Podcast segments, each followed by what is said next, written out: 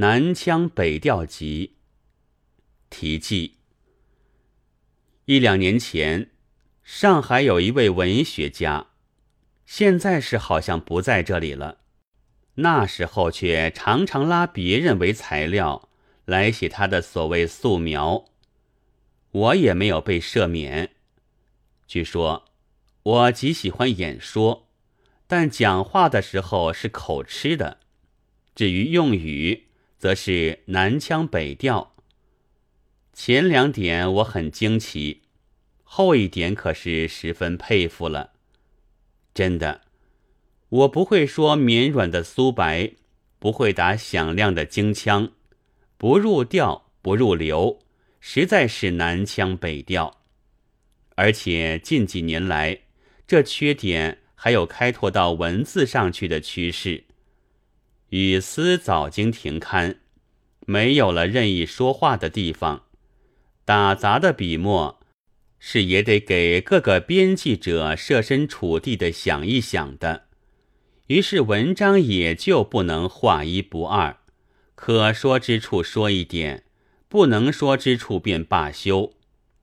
即使在电影上，不也有时看得见黑奴怒形于色的时候，亦有同是黑奴而手里拿着皮鞭的走过来，便赶紧低下头去吗？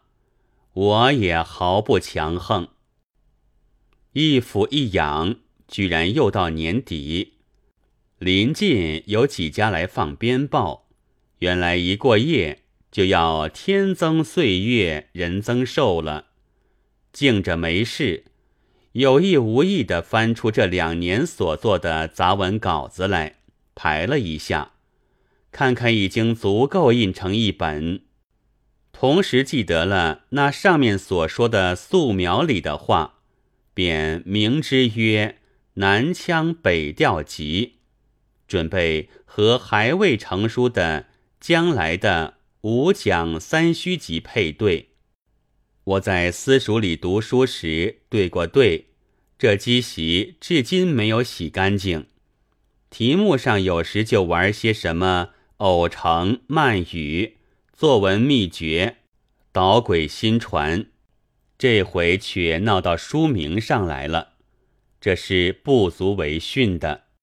其次，就自己想，今年印过一本伪自由书，如果这也复印，那明年就又有一本了。于是自己觉得笑了一笑，这笑是有些恶意的，因为我这时想到了梁实秋先生，他在北方一面做教授。一面编副刊，一位喽喽就在那副刊上说：“我和美国的门肯相像，因为每年都要出一本书。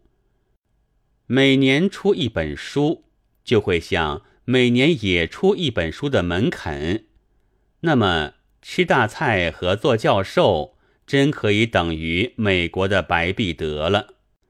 低能好像是也可以传授似的。”但梁教授极不愿意因他而牵连白璧德，是据说小人的造谣。不过门肯却正是和白璧德相反的人。以我比比，虽出自徒孙之口，骨子里却还是白老夫子的鬼魂在作怪。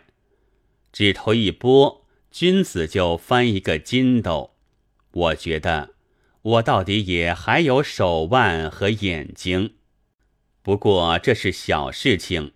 举其大者，则一看去年一月八日所写的“非所记也”，就好像着了鬼迷，做了噩梦，糊里糊涂，不久就整两年。怪事随时袭来，我们也随时忘却。倘不重温这些杂感。